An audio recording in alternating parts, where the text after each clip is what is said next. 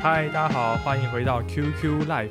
那今天是第九集，今天这一集邀请的对象，在我人生中是个非常重要的人，因为他是我人生第一个，算是第一个认识的朋友。那他是七七。嗨，大家好。今天比较特别，是同时有两个来宾，那另外一个是七七的老公，老公九九。嗨，大家好，我是九九。今天会来这里找他们访谈，也是因为昨天晚上来住他们家哦。他们在林口买了一个新家，然后他们就不定期的，算定期的，每个周六日都会展开一个麻将的活动，联谊社区的感情，反正就是会打晚上麻将这样。那今天要请他们来讲林口买房看房的经验，这样。那我们先请他们两个自我介绍一下。大家好，我是七七，这主持人是我哥。对，我是哈妹。我的话，我是在华亚科学园区当工程师。之前因为通勤就是有点远，所以开始想看林口这部分的房子。对，然后当初也看了很多房子之后，然后才选择这里。哦，大家好，我是 JoJo。因为我大学呢，其实就是读这个长差大学。那之后呢，因为我本身是读三类的科系，那后来呢，也是在长差医院呢继续的服务这样，所以其实在这个 A 七大家讲的这个林口区 A 七 A 八 A 九呢，也生活了快十年这样。那也是因为之后工作呢，也会是在这个长差医院服务，所以说呃在林口呢自产，那也在在这边住下来这样子。本身呢是对房地产呢蛮有兴趣的啦，算原本是想要把它当副业这样子，但 毕竟在长沙医院工作就是比较辛苦，所以就先把这个梦想呢先搁置在旁边这样。啊，你说什么？还以为是长差医院还是比较赚，所以放弃了房仲路。那其实你们就在林口看了蛮多房的哈。对啊，其实我自己就是从大学时期，就是等于就是还没有收入的时候呢，就开始看房。A 七、A 八、A 九呢，那时候都看。其实我自己有统计啊，我我大概看了，呃，如果不加二手，因为我那时候也有去找二手的这个信义房屋啊，或是永庆啊，去看二手的房子。那如果新建案的话，其实从前到后大概看了，我统计大概看了三十三个这样子。三十三个建案而已吗？就是因为有啊，新建案就是三十三个。哦，新建案。对，不加二手房中古屋啊，中古屋也看了大概十几个吧。所以加起来大概可能五十间房的经验。对对，大概就是看了五十间房的经验这样。哎，我这印象很深刻，就是你们当时还没买这间房子的时候。我们好像去附近有一个什么案子看，然后当时带我们的那个，当时那个房仲好像还蛮菜的，然后你们还引导他说：“哎，其实你还可以给我们补充什么什么东西。”然后觉得很瞎哎，就是什么顾客在带房仲看房的感觉。对啊，因为其实房仲这个行业，撇除最近因为房市比较热，那以前的话他们其实是真的蛮辛苦的啦，所以他们的流动率很快啊。我觉得他们在某些方面专业度还是需要待加强。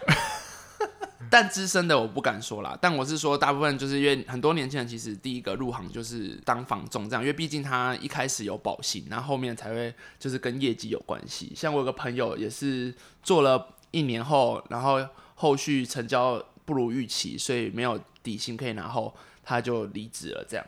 哎，那七七刚刚你有讲说你看房动机吗？啊你讲看。有啊，我刚刚讲就是因为通勤太累，其实通勤就是四五十分钟，但我就觉得 好远哦。你说从原本桃园的家。对，哦，四五十分钟。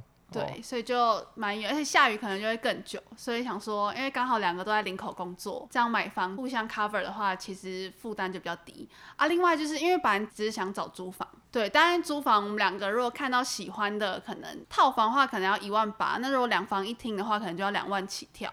嗯，那我们如果是锁定一千到一千五百万的房子的话，利率大概是一万多，所以等于是房租可以 cover 掉我们的利率，所以我们就开始看房。你说利率一万多是什么？每个月缴的利息啦，因为其实像我们现在买的这间房子，大概落在一千呃一千两百万左右，那每个月付的房贷大概就是三万出这样子，那本身交给银行的利息就是一万出，所以说如果说我们租房的话。如果租一个两房一厅的格局的话，大概就是落在两万三、两万五左右，等于就是 cover 掉了利息的部分，那甚至还 cover 掉我们一点本金的部分。所以本金大概是两万左右，然后利息一万多这样。对，那我们那时候、哦、我们的现在利率是一点三一。你们在林口其实算买了两间房，那 还是要说先说两间。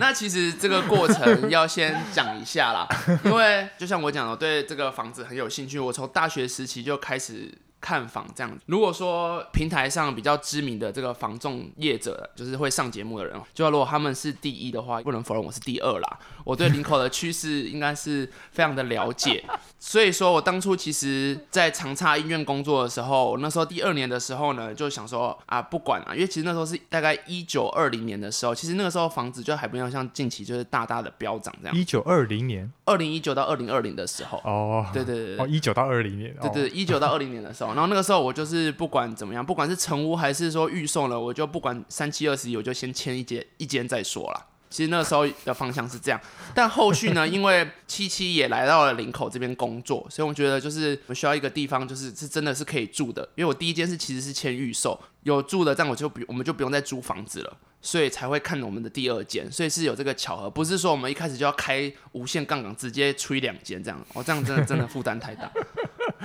哦，了解。就你那么看好林口嘛？就是林口房市发展，你的分析是怎么样？嗯，讲林口这个新兴从化区的话，可以从 A 七、A 八跟 A 九，最主要是这三个的捷运站，其实他们是一条线的。那他们最主要的命脉呢，就是这个国道一号啦。因为其实不管 A 七或 A 八或 A 九，它离这个国道一号大概距离都是五公里左右，就是最远的话，边陲地带的话，嗯，那。另外就是它就是个刚才讲的这个机捷嘛，机捷的 A 七站、A 八站跟 A 九站，A 七就是国立体育大学，A 八就是长庚医院，A 九就是这个林口站。那 A 七我那个时候是从现在合宜住宅在盖的时候就看就就开始看它这样慢，应该说慢慢的这样子发展起来啦。现在呢就是已经一栋一栋的慢慢的这样子盖起来。那 A 八的话是长庚医院站，那长庚医院站的话周围机能是相对成熟了，不管吃的啊、医疗啊、就业啊，因为还有华亚科，然后附近的地呢也比较空地也比较少。那所以说它是机能相对成熟，那房价也是相对稳定的地带。那 A 九呢，就是一个林口新市镇，那它属于新北市，不像 A 七 A 八是属于桃园。那 A 九呢，其实分这个前中后，有人讲蛋黄、蛋白跟蛋壳。最前面就是八德路，国道一号旁边。前段呢，就是到呃忠孝路，忠孝路以前呢，我们称为前段。那中段就是忠孝到仁爱路这一段，仁爱路之后呢，我们就称为后段。呃，中段的话就是忠孝跟仁爱中间呐、啊，因为本身我们现在也是住这里，个人觉得是林口住起来最舒服，也是机能最好的地段。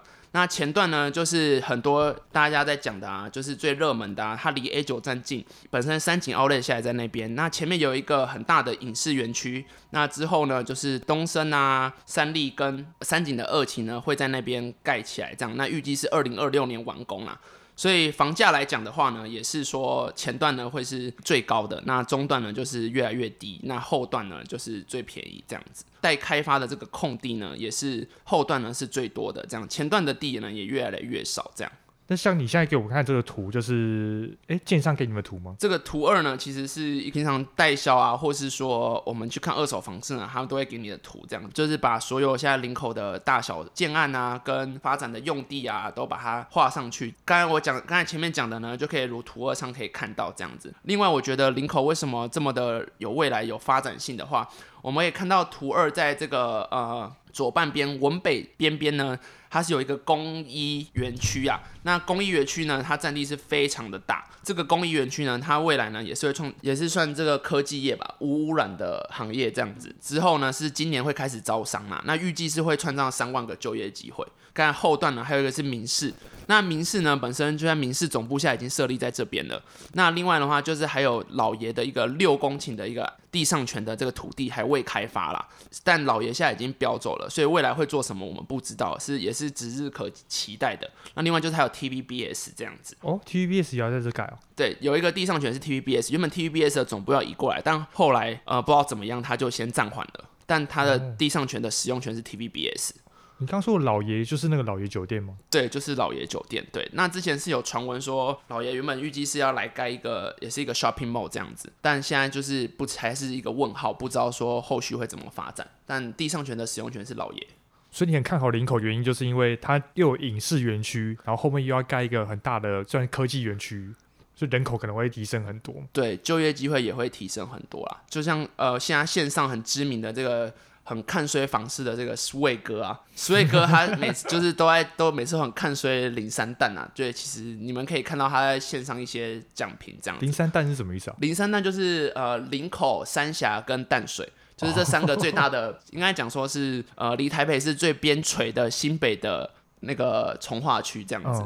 他都很看衰啦。那呃，因为个人对淡水跟三峡可能没有研究，但他林口呢，其实他每次讲林口，你们可以发现就是说，他都会讲说林口某指标型建案又赔售两千万脱手什么之类的。但其实他讲的指标型建案，呃，不可否认啊，的确啦，是一个很大的建设公司盖的新插发啦。对，那其实它它的这个位置呢，就是国家插号院，其实是在这个后段的位置啊。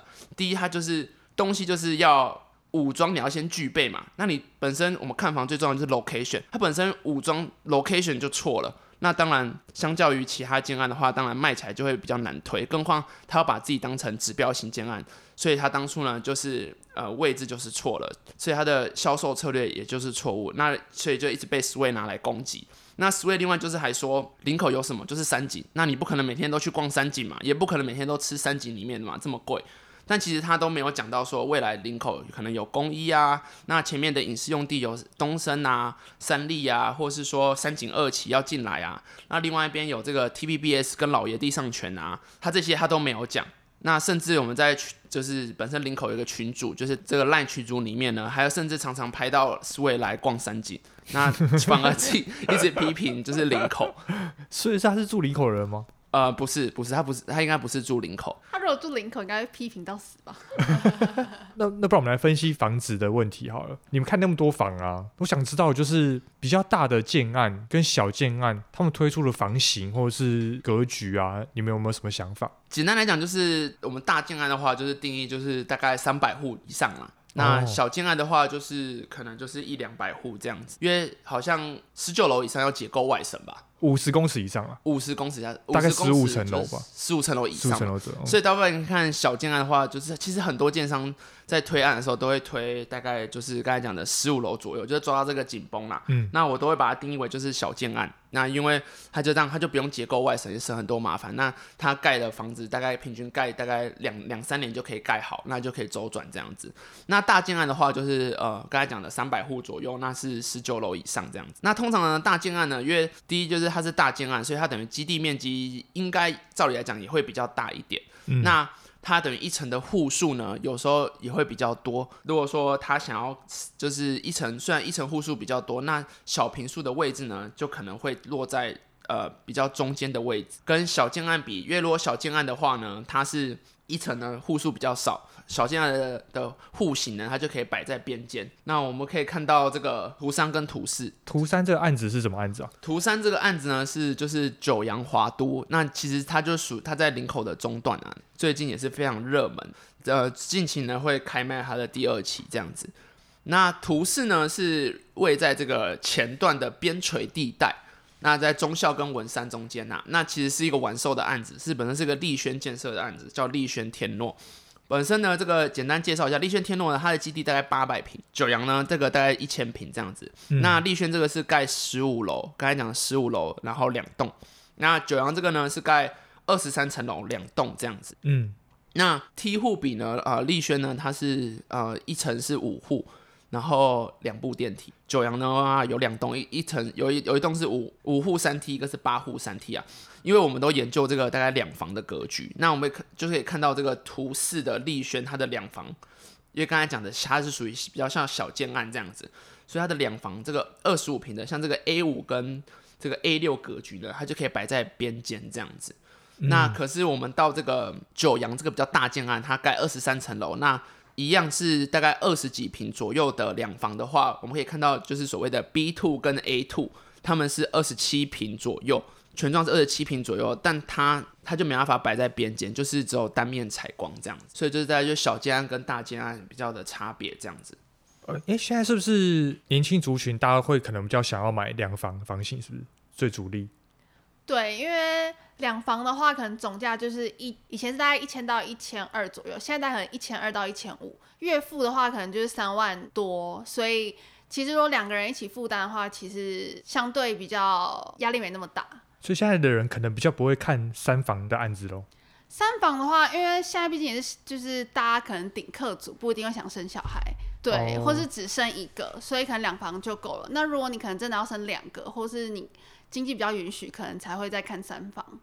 因为三房可能总价就一千八以上，那一千八的话，可能每个月要还的贷款可能就是，如果三十年的话，分三十年也要付可能五六万。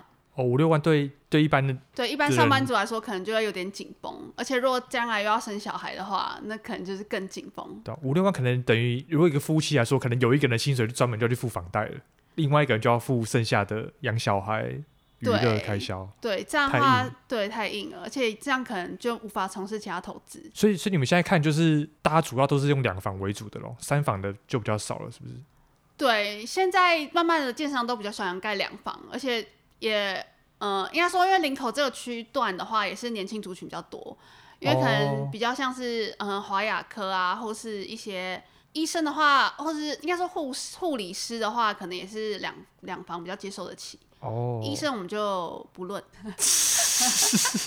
医生的选择就比较多吧，因为他可能不一定会选择林口，但其他可能会选择林口地区的话，所以一般人想买房都会想要以边边角角的户为主，是不是？当然，因为边边角角可能开窗面就会比较多，哎，空气也才会流通。Oh. 因为单面的话，有些人就会诟病说，就是虽然你单面采光看起来好像窗开很多，但它其实空气是不会流通。所以能买角落就先买角落再说。对，当然。图三这个你们有一个橘色圈起来的嘛？它也是边边角角，但它是两房，所以它是比较特别的吗？诶，简单来说就是说，因为其实主流市场两房大概就是坐在二十二十五到三十平左右。如果要甚至现在三房的话，三十三平建商就可以做到了。那我如果以两房来论的话，大概就是二十五到三十平这样子。所以像图四的话，呃，丽轩天乐的话，它的两房呢也是二十五平。那呃，图三的九阳华都呢，它其实两房的有两种格局啊，一种就是在刚才讲的两面采光的边间，那它是三十平。那 B 九户我们橘色圈起来的，那 B 二呢就是呃二十七平，那它是单面采光。那为什么会把 B 九圈起来？其实它难能可贵的，像就是它是算算一个大建案嘛。那大建案刚刚有讲，大建案就是它不会把两房摆在边边，因为它其实是小平数，它会把三房摆在边边，但它却把这个两房摆在边边，那就是比较难能可贵的地方啊。在三十平左右，那它却有双双卫浴，那双卫浴都有开窗，所以就是比较难能可贵。哎，两房要看到双卫浴是不是有点困难？对啊，因为其实一个卫浴的话，其实你去看，如果说两房你全装在二十五到三十，那室内空间其实就是。除因为现在公设比可能三三到三五，那室内空间可能就是十八到二十平，真正你可以使用的，那可能你要再扣阳台。用到双卫浴的话，其实就是因为一其实一个一个卫浴大概就是一平啊，所以就是等于就是要浪费掉一平到一个卫浴。但其实这就是有正反两边的想法，有些人觉得两房我找一个卫浴就够了，因为毕竟就是落后夫妻的话。但其实呃大部分的主流还是希望有两个卫浴啦，对啊，也就是等于一个客用，一个是自己主卧里面的卫浴，这样会比较好。所以我有听到两房说法，有人说你这个两房小平数，那你就一个卫浴就够啦。但大部分的还是希望说会有两个卫浴，所以说其实两房要盖到两个卫浴也比较难。对，因为我自己也觉得应该两个卫浴比较好吧。对啊，那你就是主流，我就是主流，你就是有大众的眼光。可是两房，你不是说两房就是比较没有两个卫浴的？对啊，那那因为你就是，但等你就是要牺牲一些你的空间呐。就是说，你要牺牲你的室内可能公共空间啊，你就会比较少，你就少一平，因为你这一平就是在卫浴这样子。对啊。可是，假如建商也知道说消费者比较想要买两卫，那他们为什么不盖两卫？这就牵扯到一个问题，就是说刚才讲的，就是两房通常都做单面采光嘛，大家就一定是客厅一定要采光嘛，那卧室也要有采光，除非他把卫浴就是像在呃 B two 这个两个卫浴，就是建商最常做的，就是他把两个卫浴再进来的这个左右边这样子，那其实就是等于两个卫浴也都没有采光。九阳这个案子嘛，对，九阳这个案子，但是你看丽轩天诺，其实你看第四个呃这个图示的话，其实它二十五平，它就只有做单卫浴这样，可它可以做到采光哦，所以就其实总结来说，就是要看消费者。自己对于嗯自己的需求啦，如果有些人是觉得两套卫浴就够，有些人是一套卫浴就够，有些人是觉得两套卫浴才够的话，对啊，当然我个人是偏向 prefer 是两两两套卫浴啦。刚才就是有提到一个问题，就是说看房会从哪些角度来看呢？嗯，那简单来说就是三个，就是第一就是你要总价嘛，那我刚才讲我们总价是一千到一千五的，然后格局两房嘛。那第三个就是位置啊，当然大家都会讲，没有十全十美的房子，只有自己喜欢的房子。简单来说，就是丽轩它包含了，就是它两房，它边间，然后位置又还不错，在这个刚才讲的前段的最边陲地带，但它属于前段，那所以它它 location 很好，它是两房，那房价呢，这个算起来也差不多在一千五百万左右，加一个车位，所以说它变成是市场上很能接受的房型，所以当然它销售的很快。刚你听起来讲起来，其实如果我我就是想要买三房的房型，其实三十平还是有三房的，有有有，就还是还是买得到。就建商还是有蛮多种产品可以让你挑你想要的。对对对对对，哦、你还是可以，他可以还是可以硬塞出三房给你。像我跟七七小时候就是，哎、欸，我反正你都说我是我哥了吧？就是我们就是住在透桃园的透天嘛，因为其实台北新北以南大部分应该大家都是透天，然后就会觉得哇，像我小时候住的一个房间嘛，大概就是七七家的主卧加客卧这么大了。对，就我一个房，所以我就觉得哇。看美眉现在这样房间，就是连一个梳妆台都没有，就觉得好可怜哦。我有，我有梳妆台。梳妆台就是很多东西合在合并在一起这样。他连那个吹风机，我我昨天在找你吹风机，哎、欸，为什么柜子没有吹风机？你还知道收纳在地上，在床底下。对啊，就觉得哇，是不是现在买房就只能买这种，就是三房？呃，而且里面这个三房还算稍微大一点的三房了吧？对对啊，因为我们现在其实说真的，我们这我们而且我们现在这个全幢有四十啊，那室内有二十三平，所以其实是算正三房啦。就这种正三房，对我这种乡下住透天的人来说，都是觉得有点小了。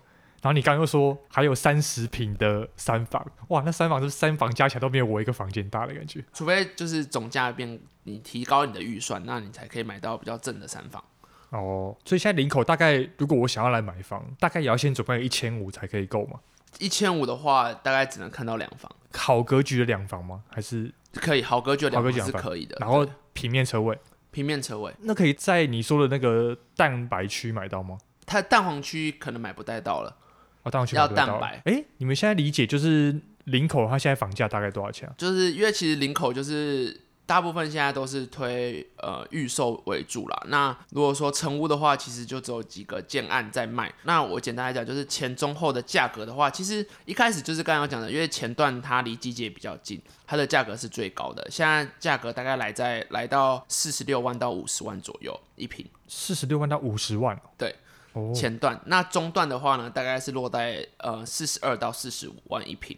嗯，那后段的话，大概我我个人认为啊，因为后段还有一个新润 double 啦，那它可是它本身就是还有事务所，我们让我们撇除事务所不论的话，它的住宅的话，大概是落在三十八到四十二万左右，啊，所以后面也要到三，大概快四十万了。对啊，这是这是有实价登录的啦。哦，四十万，如果我买个四十平，也就一千六了。对，然后你别忘了还要加一个车位，就是一，所以你如果说你要买刚才讲的四十平正三房的话，大概就是一千八 plus，在后段啊，在后段，而且在后段，对对对，在后段。哎，是现在领口车位现在大概多少钱啊？B one 的话，大概大部分开都是两百五左右。大车位两百五，就是大车位是五百五乘乘两百五，对对，是大车位。那小车位是两百三乘五百五啦。通常这个会差，有看建商会差十到二十万左右。所以大家通通大车位是两百五啦。像当初这个立轩天龙，它的 B one 车位是两百五十万，两百五好贵啊！我还活在一百八的年代。对啊，两百两百五已经可以买一台 BMW 叉三。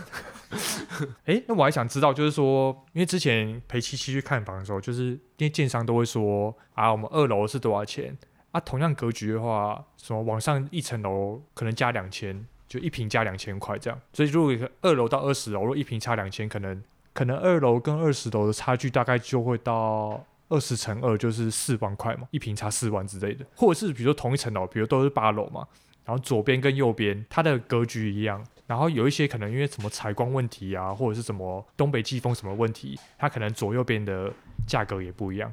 那你们有没有对这一块有什么见解？这样这个的话又可以分享到我有个朋友，我有个朋友最近买一个新装一个建案，就是从小认识的朋友。又是从小认识的朋友，哦，没错，对，那他买新装的建案，它叫做义森，就是我们的图五，对，图五。对，新庄现在建案新成屋其实也没有很多，然后小平数当然要更少，然后这个就是有刚好包含，就是小平数又是新成屋，对，所以其实在现在蛮行的。呃，可以看到 A 八跟 A 十，它分别是三十三坪跟三十一坪，这就是刚刚有讲，就是同一层楼如果不同格局的话会怎么选择？他们其实才差一点多平而已，但是他们的单价其实就差了大概每平差个四万块左右。啊，你说同一层楼会差四万块哦？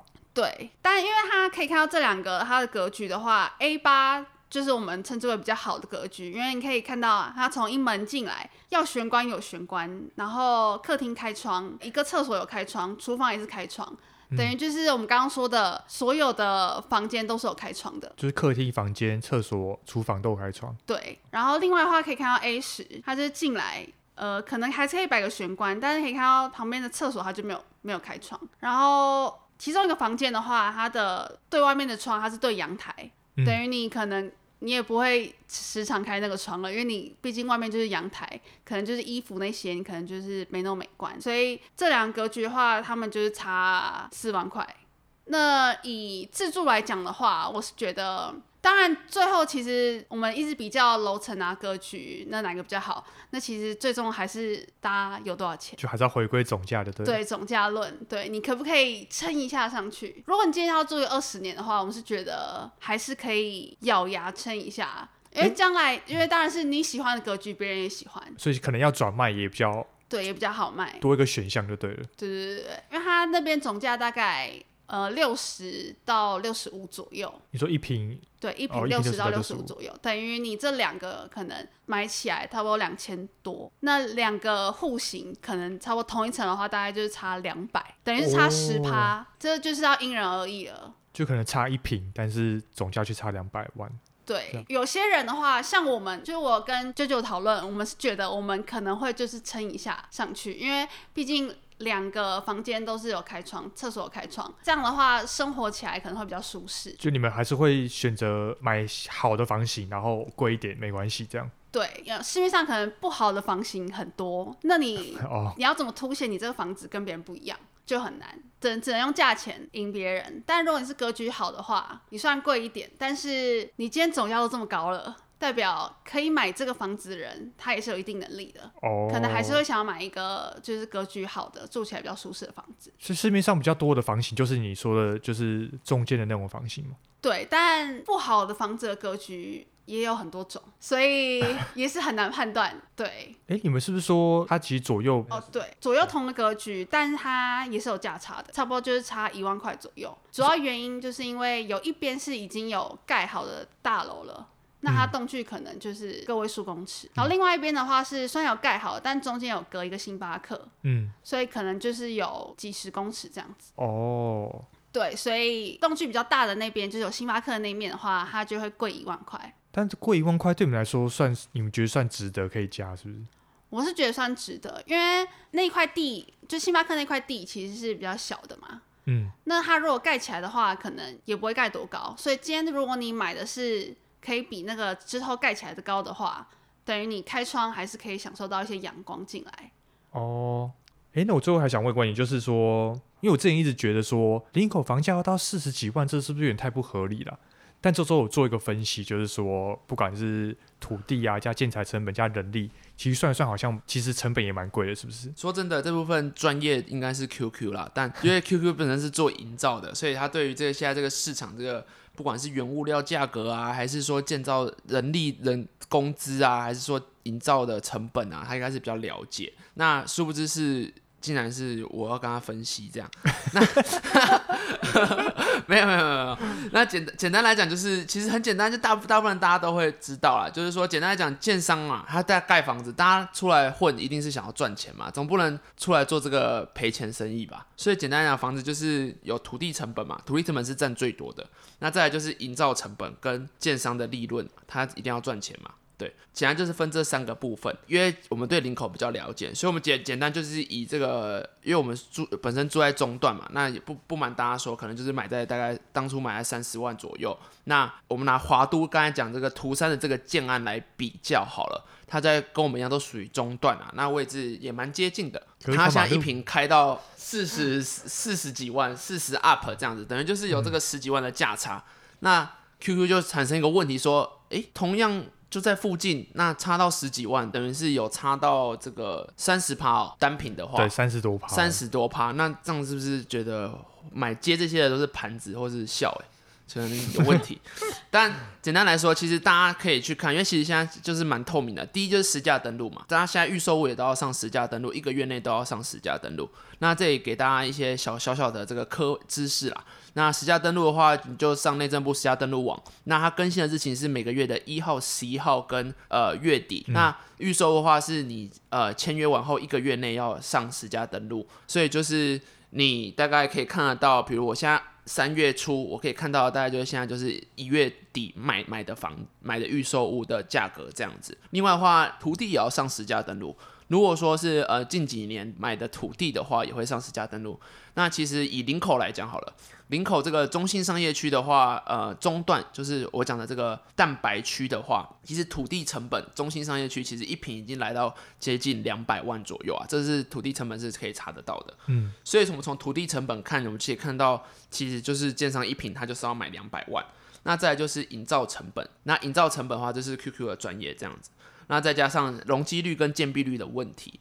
那它可以盖多少户都可以算得出来。另外就是建商的利润，那建商利润通常大家就会讲，就是可能大概抓三十到三十五 percent，因为它可能还有管销啊、来销售啊，然后跟他一些人事啊的成本这样子。那简单就是有一个公式可以分享给大家啦。简单讲就是土地成本加营造成本跟建商利润，就是未来的预估价。土地的单价除以它最高的容积率，那再除以一点六。然后再加上呃营造成本，那就营造成本现在大概 QQ 大概多少？如果说普通的房子。RC 可能十八万左右，两最近最原物料很高，就十八万，十八万左右，然后再乘上建商的利润，嗯、我们抓一点三的。那呃以林口这个中心商业区，然后蛋白区的话，土地成本我们算两百万好了，再算它的容积率，再除以一点六，然后再加上营造成本十八万的话，其实华都这个未来的预估价大概一平就是落在接近四十万左右啊。所以说他开四十 up 是有他的还有理由啦。你说四十万就是已经包含建商的利润什么的吗？对，已经包含建商的利润，哦，所以就是假如一个建商想要赚这个案子，他基本上就要开四十万以上才可以，才才可以有赚头，不然他就干脆不要不要卖就好。对，因为之前其实我在了解那个房价的时候，都是凭一种印象，就是说哦，桃园大概二五到三十，然后就觉得哇。林口四十怎么那么贵？但后来听你这样分析，就觉得哎、其实是从个理性角度切入，就是可能一一般人都没有想到这个问题。对啊，就是一般人会比较忽略，就是这个大家都觉得啊，大家在家房市很热啊，大家在炒房。可是其实这背后是有一些原因的啦，就是刚才讲的营建成本是真的是有在涨，是有形中在涨。当然你不能否认的是，有一点是因为搭热车，所以建商现在一直越开越高，因为大家都想要赚钱嘛，赚越多，没有人会嫌多吧？嗯，对啊，当然是还有一部分是的确。我觉得啦，一部分现在房价真的是有溢价太多了啦，但它本身的成本是真的是有在提高。嗯，刚刚分析就有点像股市的基本面分析感觉一样。哎、欸，对对对对，对啊，房市要怎么炒，就是看看你们这些大户怎么拉了。好、那我们节目尾声，我我想说，你们看有没有给新手买房的建议啊，或者他们可以参考什么比价网站啊，也可以推荐的这样。就像我节目一开始讲说，我大概从这个大学时期，就等于我还没有收入的时候呢，我就踏进预售了。其实大部分新手我碰到的，因为我同事啊，或者是说朋友之间。他们都会有一个迷思啊，就觉得我一定要存到头期款，我才可以去看房。那这我觉得这是一个错误的阶段，因为它是会有一个波段性的，不是所有永远都是一直在溢价，一直溢价的，就是不不会跌，只会涨，这是不可能的。房市就一定是也是会有起起落落的，但你要怎么知道这个起起落落？就是你要常去，常常的走进销售中心去跟销售中心开杠这样子，那你才可以知道说现在到底是属于热络呢，房子卖得很好呢，还是卖得很差？所以我建议就是新手就是勇于就是踏进销售中心，不管你今天是真的要买还是没有要买，但建议大家就是要伪装自己啊，对啊，总不能进去没有伪装自己，就像个小白一样，像个菜鸡一样。建议大家就是呃可以找一些中年的朋友，就像我第一次进去也是找了呃有一个中年的朋友，大概在四十几岁左右。那我们走进去，我们就说我们两组要看，那这样的话那个代销。起码他不想鸟我，但他还是会去接待这个中年，所以我还是可以了解这个建案。Oh. 对，那我这样子看，这样子的结果就是说，一七一七年其实二零一七年其实是林口房市的低点啊。那那时候就有去看房，那有些尤其是成屋，成屋你这个很明显，就到最后那个代销呢，其实就跟你承，他自己也都承认了，说现在真的卖不好。哦，oh. 所以说你就知道啊，这个就是我砍价的时间来了。那如果你真的未来是真的有这个刚性需求，就是你是自住的话，那你可能就是一个很好的时机点入手。那所以说要一直去看，有新鲜感就去看，就把它当成一个娱乐这样子，就像揪爬山的感觉。对，就像就像揪爬山这样，对啊。毕竟现在销售东西越前疫情啊，不然以前其实是 serve 都很好啊，有什么呃，之前有什么一兰拉面啊，哈或是鼎泰丰啊，对啊，小笼包啊，或者说你说林口这边有啊，益阳那边这林口这里也有，有有有有，我买的一个健康就是有。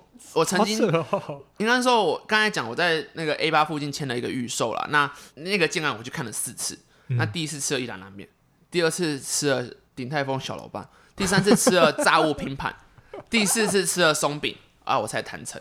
他、啊、怎么越吃越烂的感觉？对，越 没有越越那时候还有疫情，疫情，所以它供应的东西就是热食就没了，然后就轻食，轻食后，然后剩剩饮料，然后剩下就就不供应了，剩水 剩水反而就买了。对，对对，反而剩水就买了。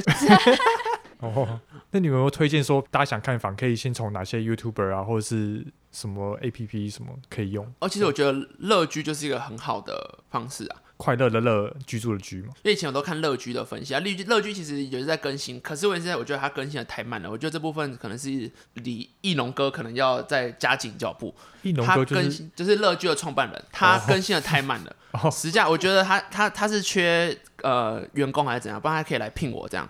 因为 热情的青年，长沙医院。因为他现在等于就是说他呃实价登录都上了，他可能要过大概。半个月到一个月，他才更新他的这个乐居的实价登录。哦，对啊，因为当然，因为等于就是前面现在很多预售案啊，所以他等，我相信他也是很忙。但我以前我都是看乐居，但现在乐居就比较不看，因为乐居其实它包含简单的建案介绍、实实价登录。那还有就是现有，就是如果是成屋的话，它有现在销售这个建案有哪些在销售，这样它也会一次就同同步呈现。它现在也还有更新到区域房价，就你看这个建案它区域最近的成交行情是怎么样，它也有分析，所以还不错。但我觉得就是它更新太慢了，所以我现在最主要是还是会看这个就是实价登录网，就是所以就是用乐居搭配实价登录网来看。对，还有一个小撇步啦，就是大家可以看，就是知道这个区域是不是热络的，你可以关心一下，就是五九一。五九一就是中古屋的行情，现在 A P 现在手机拿出来的话，五九一的 A P P 看林口现在的中古屋其实没有几间，那要不然就是挂在上面的，就是已经卖三四年卖不出去的，嗯，所以就表示说现在的确这个买盘是非常的强烈，你也可以知道哦，所以就中古屋行情也要关注一下。如果你是想要买房的人，就是你虽然你想要买新房，但是你可以从中古屋看到现在这个买买气的热络度，也是可以看得出来这样子。哦，了解。那会会推荐什么 YouTuber 吗？呃，YouTuber 的话，现在其实最夯的，其实我一开始是看这个商务线上赏屋啦。商务线上屋最近呢，其实就是觉得最近它有点偏盈利了。以前是真的是蛮客观的啦，但现在就是接很多业配。